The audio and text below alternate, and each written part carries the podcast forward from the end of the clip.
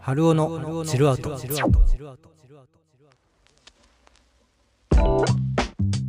皆さんこんばんは。晴れるに男で春尾です。土曜日の夜いかがお過ごしでしょうか。春尾のチルアウト第35回目。この番組はあなたのベッドタイムに少しお邪魔してエモい、チルい、そんな音楽を提供しながらちょっとした小話を寝る前のひとときに聞いてもらえるような番組を目指したポッドキャスト番組です。パーパーパーパーパーパーパーパーパーパーパーパーパパパーパーパーパーパパパーということでいやーワールドカップ盛り上がってますね本当に。まあね、あの、最悪のグループステージとも言われていた日本ですが、ね、蓋を開けてみれば1位通過ですよ。なんせ優勝経験国が2カ国あった中で、ね、まさかまさかの1位通過っていうことでね、僕は正直今回グループステージ敗退かななんて思ってたんですけども、いやーやってくれましたね。僕の中ではね、まあワンチャンはドイツとスペインでなんとかスコアレスで終わらせて、コスタリカでね、勝利を収めてなんていう想像をしてたんですけども、まさかドイツに勝利してスペインに勝っちゃうっていう、これは本当に新しい景色がね、すぐそこまで見えてきてますよね。僕はね、あの、キャプテン吉田の初戦ドイツのロッカールームでみんなに声をかけたあの言葉にちょっと感動したんですけども、僕は小さい頃このワールドカップを見てサッカー選手になろうと思った。だから今これを見ている子供たちに夢を見せようと。俺たちにはその義務があるって言ってたんですよね。まさに有言実行。もうほんとかっこよすぎる。夢のベスト8。いやもうそれ以上目指してね、日本代表頑張ってもらいたいななんて思うわけなんですけども、次はね、12月5日、クロアチアとの対戦ということで、期待がね、ぐーんと上がって、プレッシャーもすごいと思いますが、ぜひ勝利を収めて我々サポーターにもね、その新しい景色を見せてほしいものですね。いや、ほんとみんなで応援しましょう。ということでね、本日も最後までお付き合いしていただけると幸いです。それでは番組スタートです。ポポポキャス86.0春をチル DJ by 春をこの番組の提供はアンカー、スポティファイ、トーマス大森音楽工房、ポポ、春尾、そしてリスナーの皆様でお送りいたします。どうも改めましてこんばんは皆さん土曜日の夜いかがお過ごしでしょうかこの時間は春尾のチルアウト担当いたしますのは晴れるに男で春尾です12月に突入いたしましたね。もう布団が恋しくて恋しくて全く朝が起きれないんですけども。というのもまあワールドカップをね生でずっと見てるからっていうのもあるんでしょうけど。あとポケモンね。対戦用のポケモンもねできたのはできたんですけどもね。まだちょっと自信がないです。ガチ勢にね、ボコボコにされそうで今まだためらってるんですけども、そのうちまたね、対戦動画とかも出せたらいいななんて思ってるんですけども、そちらもどうかお楽しみに。さて今回の春尾の小話ですが12月3日はレコードの日ということで昨日ね予約していたレコードを買いに行ってきました。ということで今回はね今年のレコードの日に買ったレコードでもご紹介しようかななんて思います。本日のセレクトミュージックのテーマはウィンターソング特集。もうすっかり街はイルミネーションですね。クリスマスに浮かれ始めています。今月からはクリスマスソングなどもバンバン流していきます。そしてコーナーリスナーズチョイス。今週はねリスナーズチョイスの方ちょっとお休みさせていただいております。番組の後半ハローズレコメンドミュージック。今回もなんとゲストが遊びに来てくれています。田中レディオの田中さんと庄司さんに遊びに来ていただきました。10月にデジタルリリースされたオレンジフィルムについていろいろインタビューさせていただきました。歌声がね本当に温かいんですよね。そしてこの曲のコンセプトこのコンセプトがねちょっと面白い曲になってるんですよね。楽しみにしといてください。さあここで本日の1曲目に行きましょう。この曲のテーマは「冬の恋の歌」クリスマスに抱いた片思い中の恋の行方はいかに。それではお聴きください。あすみメモリー。お送りいたしましたのはあすみメモリーでした。いかがでしたでしょうか？この後は春尾の小話、レコードの日のレコード購入品のお話です。あなたのベッドタイム、お邪魔します。春尾のジルアウト。春尾、春尾 's chill out。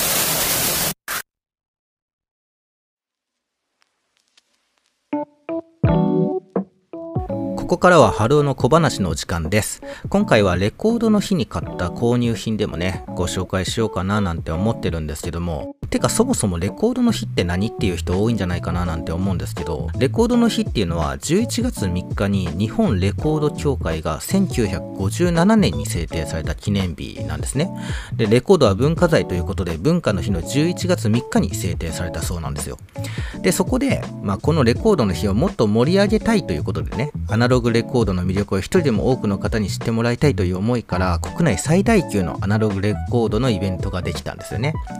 まあ、そのイベントでは復刻版のレコードとかね改めてレコードとして販売したりするイベントになってるんですけどもそれがまあ今年8年目になるらしくて今年は11月3日と12月3日の 2days で開催されることになったんですね僕もね実を言うとこの存在はレコードにはまり始めてから知ったイベントでしてもうねラインナップを見てたらめちゃくちゃ欲しいレコードがたくさんあってねほんと全部買ってたらキリがないくらいあるんですけど今回面白いのが90年代の CD にしかなかった音源が改めてレコードとして販売されてるものが多くてなんか時代を逆行してる感があってねなんかすげえななんて思ってたんですけども僕はねまあその中で何を買ったかというとまあね昔の復刻版というか改めてレコードとして販売した結構新しいアーティストのレコードをねね購入してきました。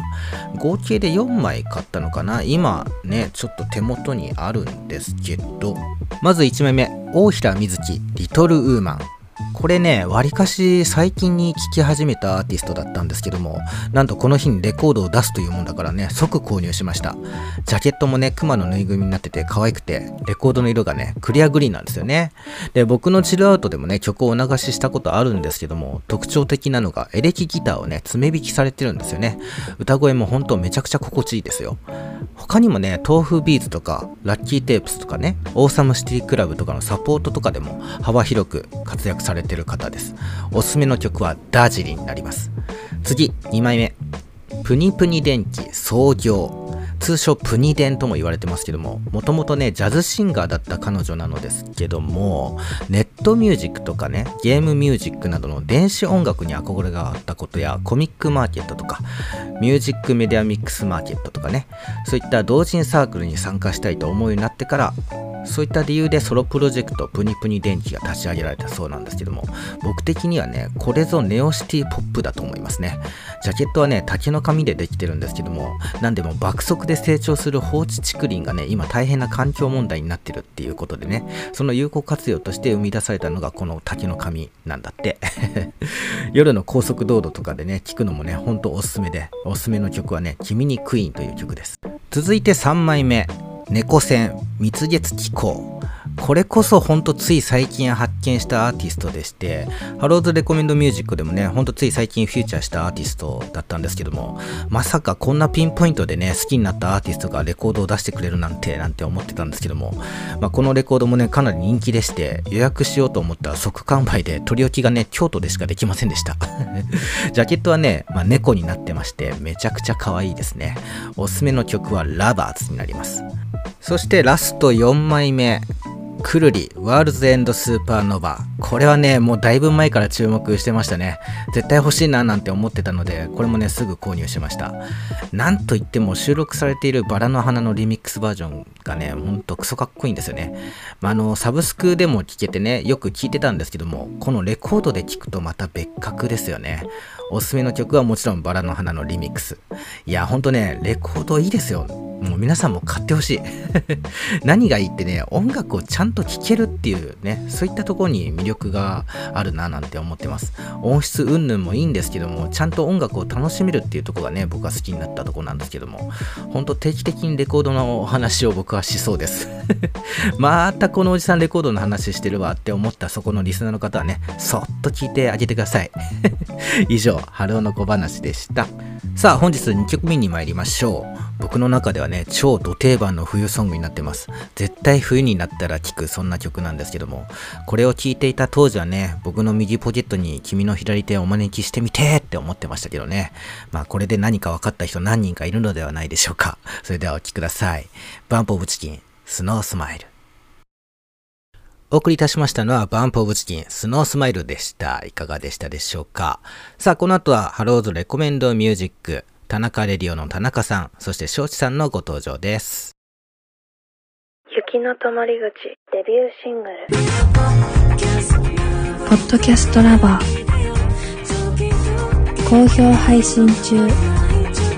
聞いてね。Unexploded Records.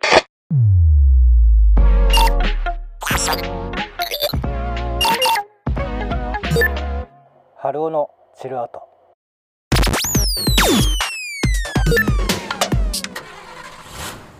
レコメントミュージック今週もなんとですねゲストが遊びに来てくれてるんですよね。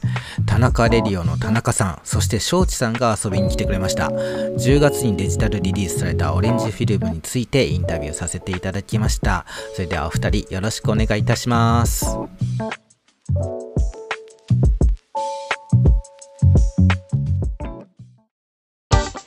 ハルオツレコメンドミュージックレコメンドミュージックレコメンドミュージック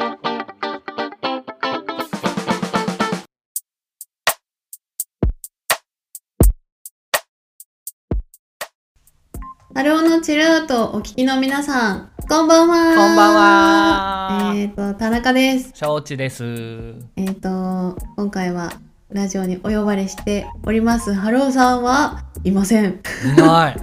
おかしい。いませんが、ちょっとスケジュールの都合で合わずで、そう残念なのですが、あの、田中とあと庄司さんと二人で、あの、ハルオさんにいただいたあの質問にどんどん答えていきたいと思そうんですけれども、オレンジフィルムというね、曲を二人で作って、ちょっとリリースしてますので、うんそちらに関していろいろ質問いただいたので話していきたいんですが、その前に田中と庄司さんそれぞれ軽く自己紹介をしたいと思います。はい、そうしましょはい、う。どうぞ、田中さん。えっ、と田中です。あの普段はスプーンというアプリであの配信活動をしております。朝の8時半から9時までの30分間だけですが、えっ、と日曜日以外は月火水木金土配信を Monday あります to Saturday from 8:30 8.30am です。えっとラジオ風の配信をお便りをもらってしたりとか、まあ、あとは9割方あのコーヒーをね手引きのミルでガリガリガリガリ引きながらあの雑談をしたりしております。ハローさんとはスプーンでねあのハローさんがまだ配信されてる時に同じラジオ配信仲間として知り合いました。うん。はい、そんな感じです。はい。パチパチパチパチ。パチパチパチパチ。ちょちさんどうぞ。はい、私承知と言います。えっ、と田中さんと同じくスプーンというアプリの中で配信をしております。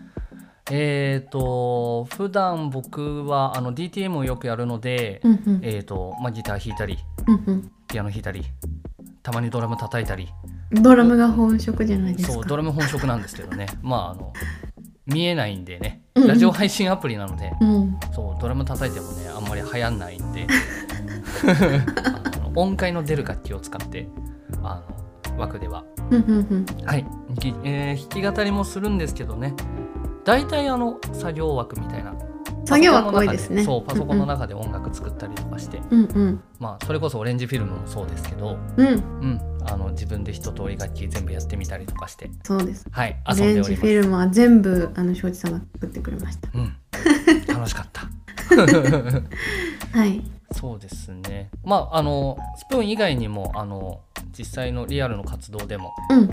まあいろいろやってるんですけど、それはちょっと後で触れようか。なと思います。はいはいで、春尾さんは僕それこそ田中さんの枠でお会いするぐらいの認識でしかなくて、うんうん。はい。なので今回田中さんがお呼ばれして僕はあのあれです。小判ザメみたいな感じ 小判さん。で そうついて。おまけです。そんなことないですよ。金魚の糞って言わないだけいいと思う。小判ザメ可愛い。うん。そもそもね、知り合ったことの二人のし慣れ初め？慣れ初めって言うとなんか急に背筋伸びますよね。照れるし。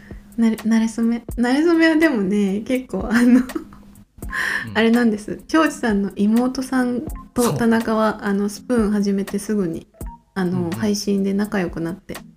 であの妹さんと仲良くなってからあのお兄さんともお知り合いになったりそう。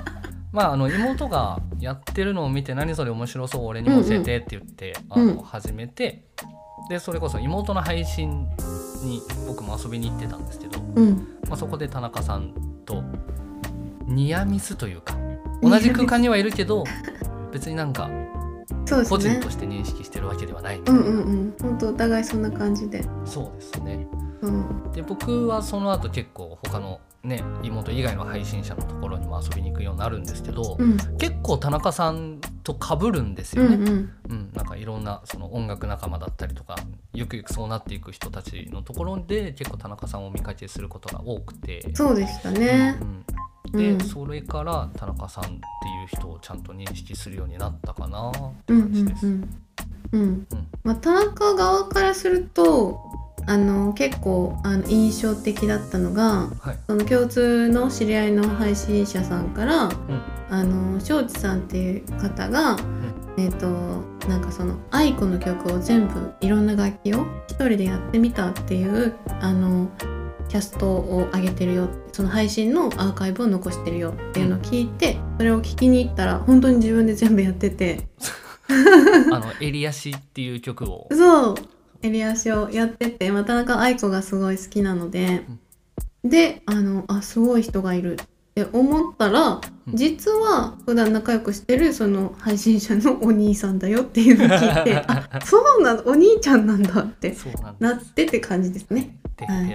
そうなんです。はい。そんな感じの馴れ初めだったんですがまあ知り合ってからこのオレンジフィルムを作ろうってなるまでは結構ね時間が経っていて。そうですね。なんかそれこそお互いのね配信に行き来するようになってうん。でその愛子が好きだっていうところうんうんうん。の共通点がちゃんとはっきりして。うん。であの、まあ、今このレコーディングっていうか録音してる環境もそうなんですけどあのオンラインでセッションできるアプリを使ってうん。あの、ね、何回か一緒にセッションしてあのうん僕が伴奏弾いたりとか、まあ、僕の周りにいる愉快な仲間たちが愉快な仲間と。そう伴奏を弾いてでそれに田中さんがゲストボーカルで歌ってくれる配信をしたりとか、ねはいはい。懐かしいですね。懐かしい。やりましたね。シンクルームというアプリであのすごい。田中も知らなかったんですけどうんうん。庄司さんはもうあの結構最初の方からずっとこのシンクルームを使ってあそうですのセッねションをしたりとかね、うんうん。音楽をやってたので、うん、あの環境さえあれば 誰でも。そう誰でもできる。田中はたまたま配信をずっとしてるので全部環境が揃ってたので。そうですね。投資なく、そうすぐにね始められたんですが。うんうん、制作のきっかけはでもあれですよね。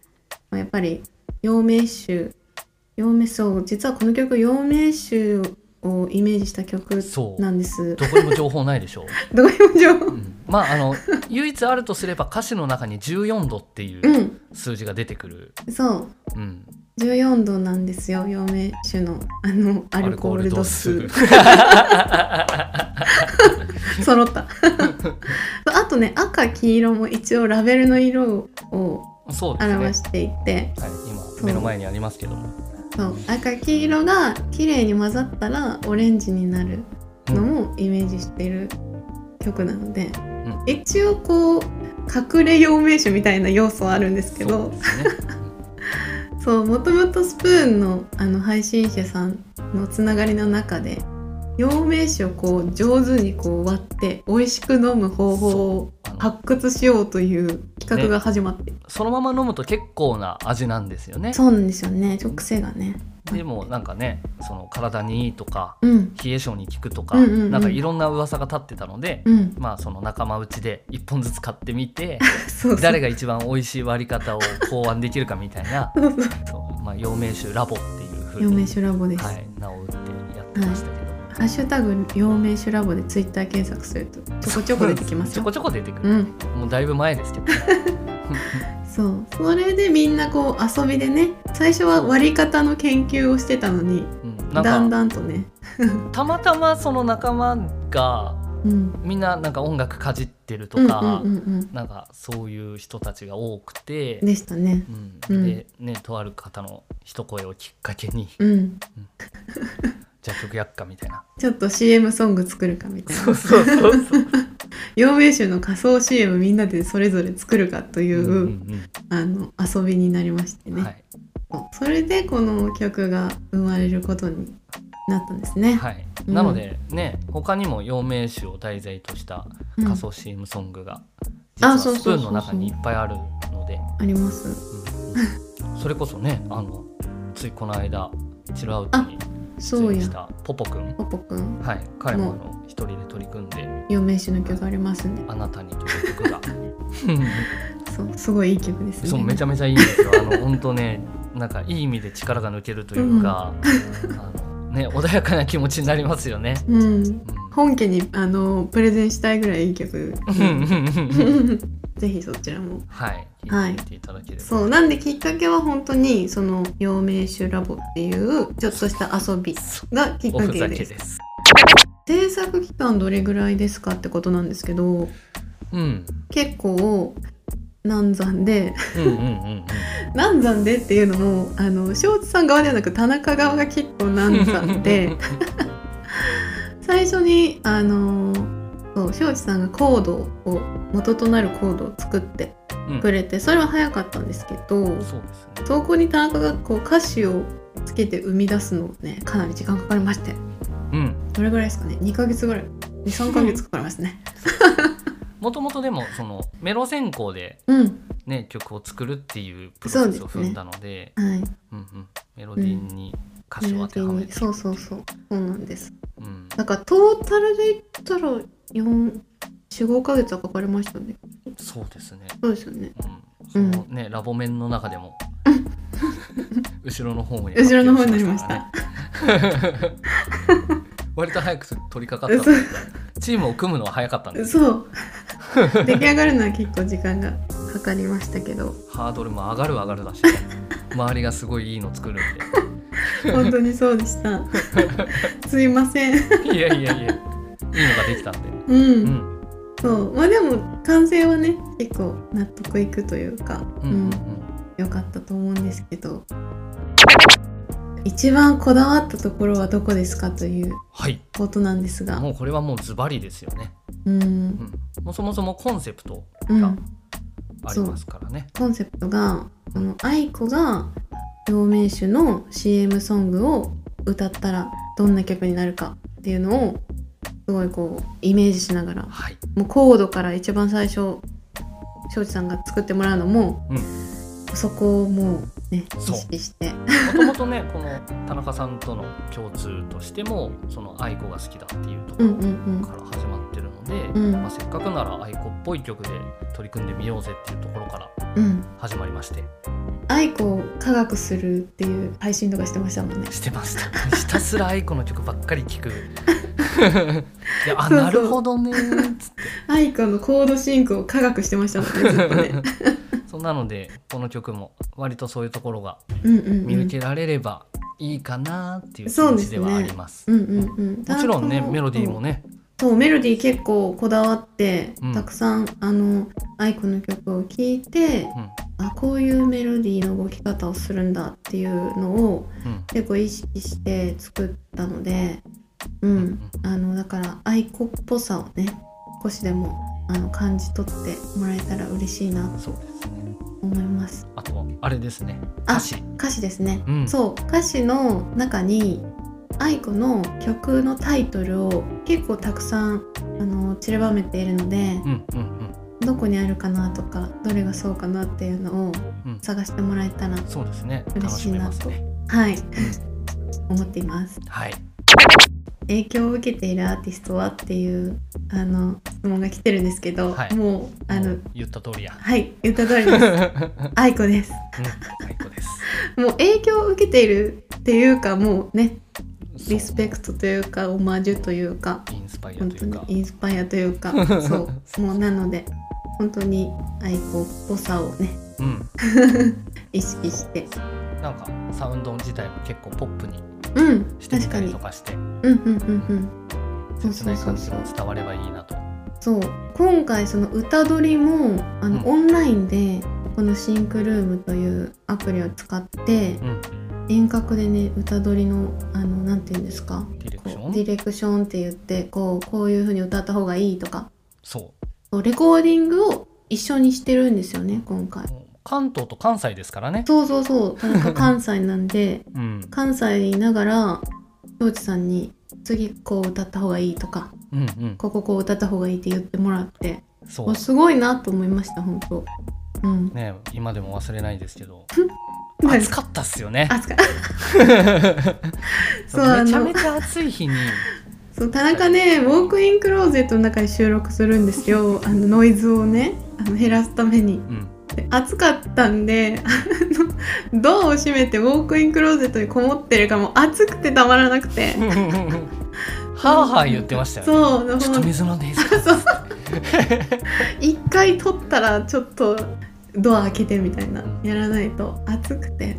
そうでしたね。そう。で結局あの午前中はうん。あの、まあ、感覚をつかむみたいな、うんうんうねん。設定とかもあったんで。あそうですね。それで終わって。うんうんうん。でねその飯食いながら世間お話を。昼お昼食べて。そう遠隔ランチをし。はい。そうそれでご飯食べて元気になって、うん。で午後一発目に歌ったやつがあの本番となりました、はい。いやめちゃめちゃいいテイクになって そう。生まれ変わったかのような。重心がぐんと下がって。すそうちゃんと歌えた。っうん。ていう。それはね本当裏話ですね。そうんですね、収録の今回、まあ、多分これは2人で制作をしてみて改めて感想ありますかっていう質問だと思うんですけど、うん。うん。まああの今回そのリリースしたのは本当にこう後付けおまけみたいな感じでねせっかくねね。作ったしっていんんうん感じなんでもともとは本当に遊びで 作ってる、そう配信のその中だけで完結するうんうん。ぐらいのお遊びのつもりで、でねなんかどっかの誰かはノリでもうこれ作ってる会社に持ってっちまおうぜぐらいのこと言ってましたけど。本当ですね。そうもうそれぐらい結構こう楽しく、うん。あの作ってみようぐらいでやってるのでうんうん。うん。ほんとね縁があってうん。タイミングが良くて、そうですうね、ん。本当あのちょうど陽明酒飲んだらこう冷えが解消するなとかそういう時だった。そうですね。そういうあのね体験談というか。はい。も今年も飲みます？今年？来年？う飲みます飲みます。寒くなってきました。はい。田中もそろそろね飲もうかなと。そんなのまだ残ってるわ。飲み終わってない。飲み終わってない。そう。そうなんです。皆さんもぜひね陽明酒飲んだ もう陽明酒の回しも飲みたい 全然違うんですけどね。うん。もし飲んだらあの感想を教えてください、はいぜひ。はい、今後の活動のお知らせはい等ありますか、ということなんですがうん。庄司さんはどうであすか？僕ですか？はい。えー、と僕は、まあ、はいスプーンの配信自体は、うん。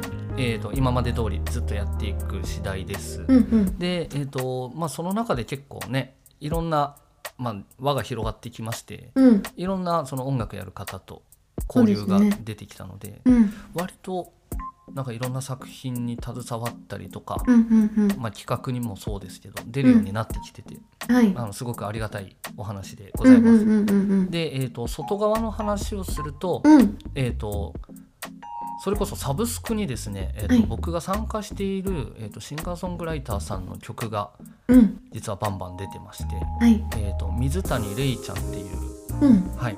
えー、とどこまで喋っていいのかな？元プラソニカメンバーです。うん。あの生田リラとかうん。西名とかが輩出された、えー、とシンガーソングライターの、えー、とセッションユニットがありまして、はいはい。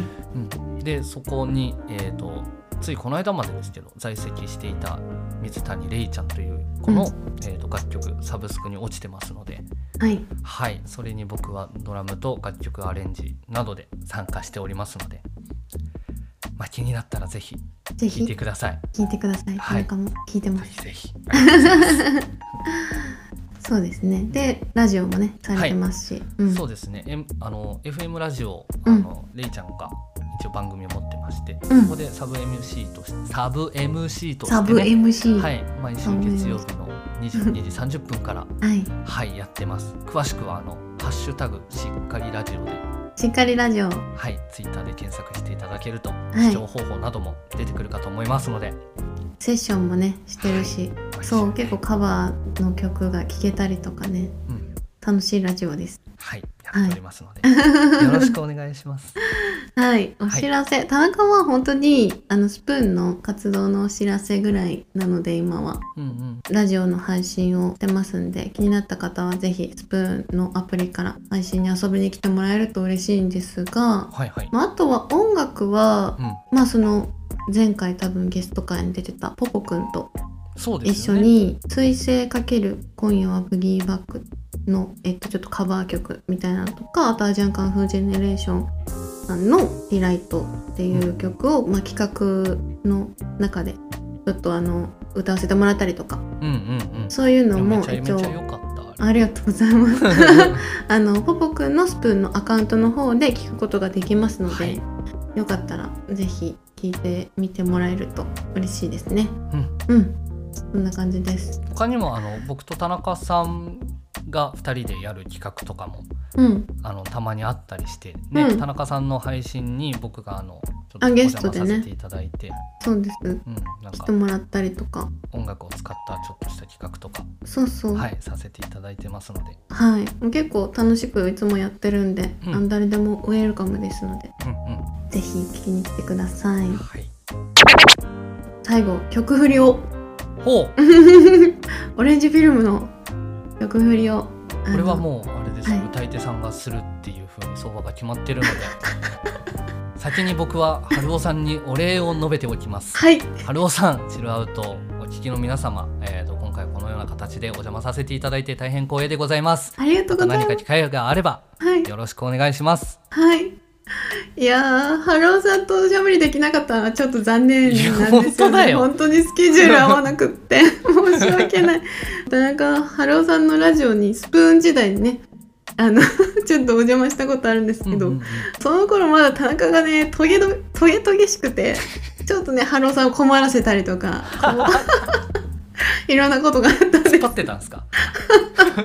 なんかねそう突っ張ってたんですね。けど今はね結構ねちゃんと喋れると思うんでねまた今度機会があればぜひハローさん一緒におしゃべりしましょう。今回は本当にありがとうございました。ありがとうございました。はい。ということで田中としょーちさん2人で作った一応アーティスト名は田中アンダーバーレディオで出しております、はい。オレンジフィルムという曲をぜひ聴いてください。どうぞ「お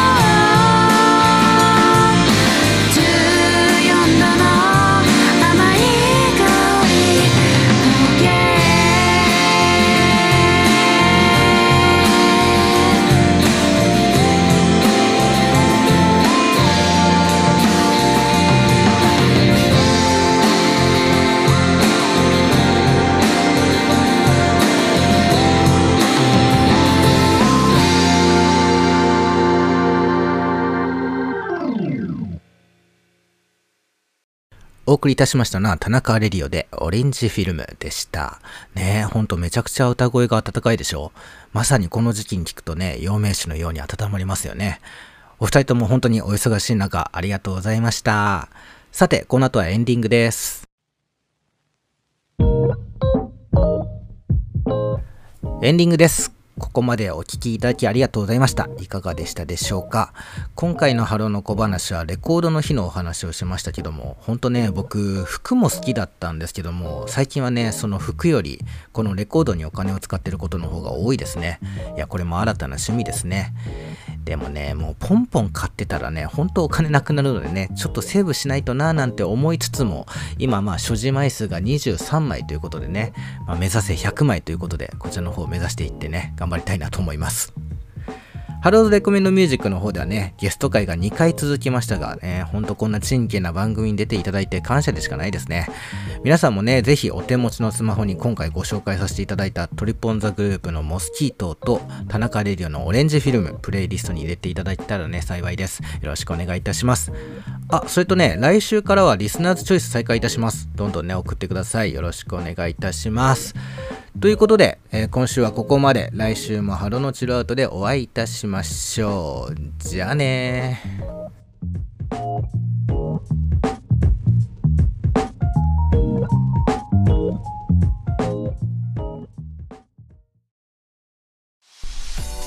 ハルーのチルアウトでは皆様からの感想ツイートお待ちしております。ハッシュタグ、春チルをつけてぜひツイートしてください。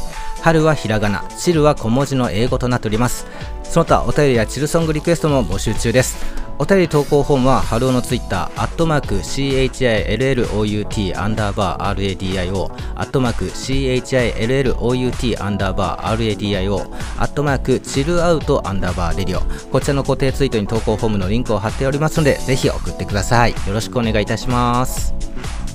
Podcast 86.0 Harold's Chill Out Thank you for listening